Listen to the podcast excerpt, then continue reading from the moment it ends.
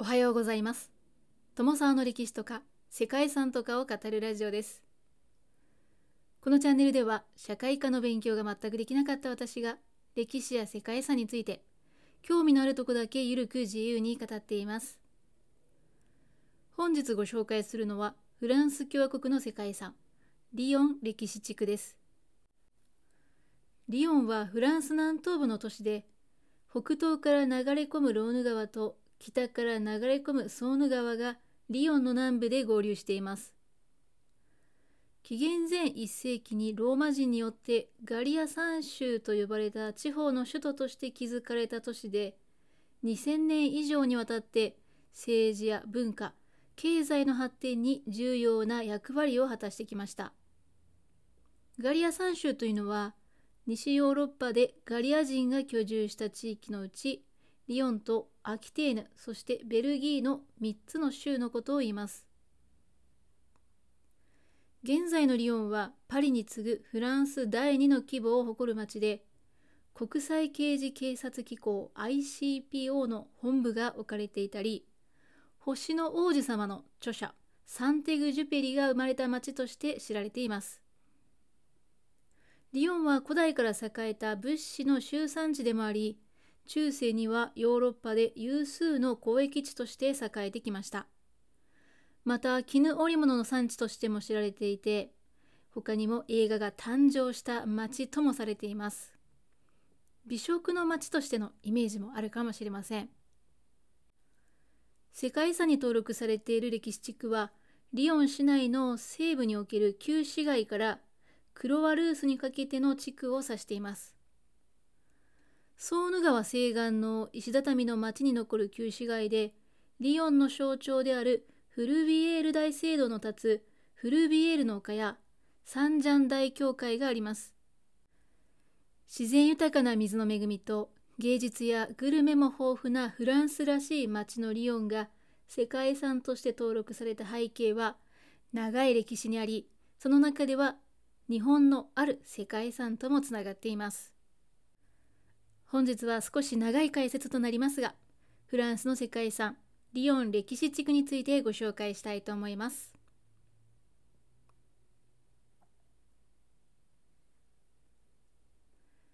この番組はキャラクター辞典ワンタンは妖怪について知りたい。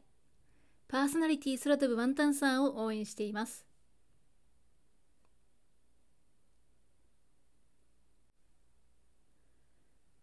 フランスの南東部にあるリヨン歴史地区はソーヌ川とアルプスから流れ出すローヌ川が合流したところに位置しています。中世の趣を残した石畳の町並みの旧市街地周辺がリヨン歴史地区として世界遺産に登録されました。リヨン周辺では紀元前4世紀にはケルト系のガリア人が一帯に定住を始めていたそうです。集落はソーヌ川、ローヌ川を使った交易で栄えて、特にローヌ川下流のアルルや地中海沿岸のマルセイユといった港湾都市と盛んに交易を行いました。アウグストスが初代ローマ皇帝に即位した紀元前27年にガリアの再編が行われて、ローマ属州ガリア・ルグ・ドゥ・ネーシスが編成されてリヨンはその首都となりました。この時代にローマ劇場や円形闘技場、そして公共浴場などが建設されています。476年に西ローマ帝国が滅亡すると、ブルグント王国に組み込まれて、6世紀にはブルグント王国がフランク王国メロヴィング朝のハンズに入りました。フランク王国はカロリング長期の特に8世紀の末から9世紀の初めにかけてカール大帝の時代に最盛期を迎えます。古典復興に基づくキリスト教文化が盛んとなったいわゆるカロリング・ルネサンスが起こるとリヨンにはカロリング朝のもとに司教座が置かれてこの時代に都市の開発が進められるとともにカロリング・ルネサンスの中心地の一つとなりました。13世紀の後半からフランスと教皇庁の対立が激化するとリヨンでも市民と教会勢力の対立が深刻して商人や職人たちの反発が強まっていました。こうした状況下でリヨンは14世紀初めフランス王国に併合されて教会勢力の影響力が減退すると商工業は活性化してさらなる繁栄を遂げました。そしてリヨンはこの頃から絹織物の交易の一大中心地として発展していきました。当時イタリアではベネツィアやジェノバといった海洋都市国家が地中海貿易を独占していてこれらの都市から香辛料や絹がガリアや北ヨーロッパに持ち込まれてリヨンがその両者を結ぶ交易拠点となっていました。またフィレンツェなどの金融都市の銀行や保険会社がリヨンに支店を出してリヨンは金融センターとしての役割も担い金融業も盛んとなりました。そんな中リヨンには1472年には最初の印刷会社が建設されてヨーロッパで最も重要な印刷や出版の中心地の一つに成長していました。15世紀の末フランスはイタリアに進出して神聖ローマ帝国とイタリア戦争を起こしました。戦争には敗北したフランスでしたが直接イタリア文化に触れた国王のフランソワ一世が絹産業やルネサンス文化を国に持ち帰りました。それまで絹織物に関してはジェノバなどの一部で行われていた完成品を取引するにとどまっていたリヨンでしたがフランソワ一世は生殖産業を持ち込むとリヨンにその特権を与えました。当初リヨンでの織物は低品質のものに限られていましたが17世紀に入るとヨーロッパにその名を轟かせるほどに発展します。特に発明家ジャック・ド・ヴォーカンソンによる自動機械やそれを発展させた発明家ジョゼフ・マリー・ジャカールによるジャカード織機が発明導入されると17世紀から18世紀にかけてリヨンは絹産業においてさらなる飛躍を見せました。フランス革命後には一時的に衰退はしたものの1804年に皇帝位についていた第一帝政を開始したナポレオン一世がリヨンの絹を皇室御用達として全ての宮殿に採用したことでリヨンの絹産業は頂点を迎えました。18世紀にイギリスで産業革命が起こるとリヨンでも工業化が進行して産業の機械化や化学染料化学繊維の導入が促されていきました。そしてローヌ川の左岸では整然と整備された新市街が発展していってフランス随一の工業都市へと成長していきました。リヨンでは20世紀にかけてローヌ川両岸の再開発が進められて橋の建設や建て替えが行われましたが主だった建物は多くが資産街となるローヌ川左岸に築かれていて現代都市としてのリヨンは左岸を中心に発展しました。一方でローヌ川から西の世界遺産の資産内は古代から近代の遺構であったり建造物が調和した歴史都市として保全されることとなりました。こうした背景で近代には製紙や食腐に関してヨーロッパ最大の工業都市となったリヨンでしたが実は1855年頃ヨーロッパで蚕が伝染病で大量死して養蚕業が大打撃を受けた時期があったそうです。その時期にフランスが目をつけたのが産業革命を推進していた日本でした。日本の蚕が病気に強いことそして日本でも上質の絹が生産されていることが伝えられてリヨンから横浜へ生糸と蚕を買い付けに来る人が殺到したそうなんですね。ですがその結果生糸の価格は暴騰して粗悪品が出回って日本の生糸の評判が落ちることとなってしまったそうです。そんな状況の日本にフランスが技術移転を行い日本での生糸の生産体制を整備させました。これに貢献したのがリヨンの絹商人ポール・ブリュナでした。当時日本の明治政府は食産工業による富国強兵を掲げて生糸の品質改良と生産性の向上を目指して技術革新に取り組んでいたんですね。そんな明治政府が官営工場の建設と最新の機械製紙技術を導入すべく当時高い製紙技術を持っていたフランスから招いたのがポール・ブリュナでした。そして広い土地と豊かな水を誇り養蚕産業も盛んであった富岡に工場が建設されることとなりました。ご存知の通り富岡製糸場と絹産業遺産群として世界遺産に登録された製糸場そして関連遺産は明治期の日本における技術革新と近代化を示すとともにこういった技術交流を伝えるものでもあるんですね。はいということでここからはまたリヨン歴史地区に話を戻しまして構成資産や見どころを紹介したいと思います。世界遺産の資産はローヌ川西岸のオールドリヨンやフルビエールの丘とソーヌ川とローヌ川に挟まれた半島上のプレスキル地区からクロワ・ルースの丘の手前までのエリアが登録されています。古代以来の都市プランをベースにローマ遺跡からプレ・ロマネスク、ロマネスク、ゴシック、ルネサンス、さらにはバロックや新古典主義、歴史主義、そしてモダニズムといった時代時代のスタイルの建造物がその長い歴史を物語っています。リヨンの旧市街には現在も石畳の街並みが残っていて細く入り組んだ地形となっています。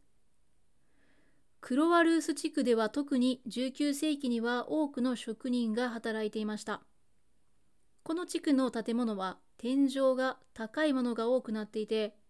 これは織り機が中にあるためだったようです。そしてこの町で一番の特徴といえばトラブールという抜け道なんですね。トラブールは建物の回廊や中庭を伝って通り抜けられる通路といった車が通れないような細めの作りとなっています。トラブールは至る所にあり町の構造をまるで迷路のようにしているんですけれどもこれが作られた目的が2つ伝わっています。一つは絹織物を雨で濡らさずに運ぶということ。そしてもう一つは絹織物を運ぶ途中でデザインが盗まれないよう人目につくのを避けるためだったそうです。まあ、そんなトラブルの構造なんですけども実は第二次世界大戦中のレジスタンスの活動拠点にも役立ったそうです。クロアルースの大通りを中心にリヨン最大のマルシェなども開かれていてリヨンらしいお土産探しにも最適なのがこの場所だそうですまた街中のアパートの壁にはユニークな騙し絵が描かれているそうでそちらも楽しめるスポットとなっています旧市街にあるサンジャン大聖堂はフルビエールの丘の麓にある司教座大聖堂です。1180年から1480年と長きにかけて建設されましたが、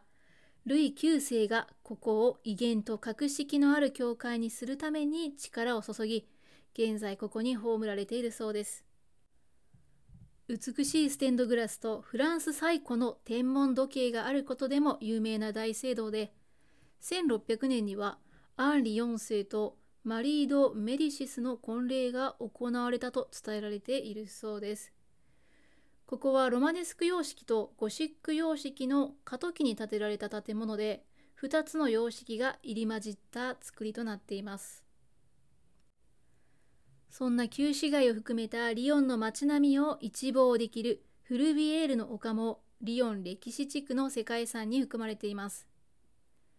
頂上には1896年にフルビエール大聖堂が建てられていて、古代ローマ劇場の遺跡も残されています。古代ローマ時代にここは神の丘ルグドゥヌムと名付けられていてリヨン建設の始まりの場所でありリヨンのシンボル的な存在となっています1872年から1896年にかけて献金によって建設されたフルビエル大聖堂はピエール・ボッサン設計のバシリカ式教会堂となっていてロマネスキ様式とビザンチン様式が合わさった建築でゴシック様式が用いられていないという当時は珍しい様式で建てられたそうです。外見の大きな特徴でもある八角形の4つの塔と鐘楼があり聖堂を囲む塔にはそれぞれ力身長正義そして節約という名前が付けられているそうです。教会の内部はモザイクとステンドグラスで飾られていて礼拝堂の上部には金色の聖母マリア像が設置されています。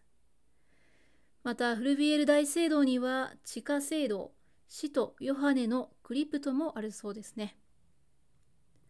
そんな大聖堂から南西に下ったところにあるフルビエールの古代ローマ劇場は紀元前43年に建てられたものです。1万人収容できるガリア最古の劇場であり古代ローマの繁栄を現在に伝える円形劇場の遺跡となっています。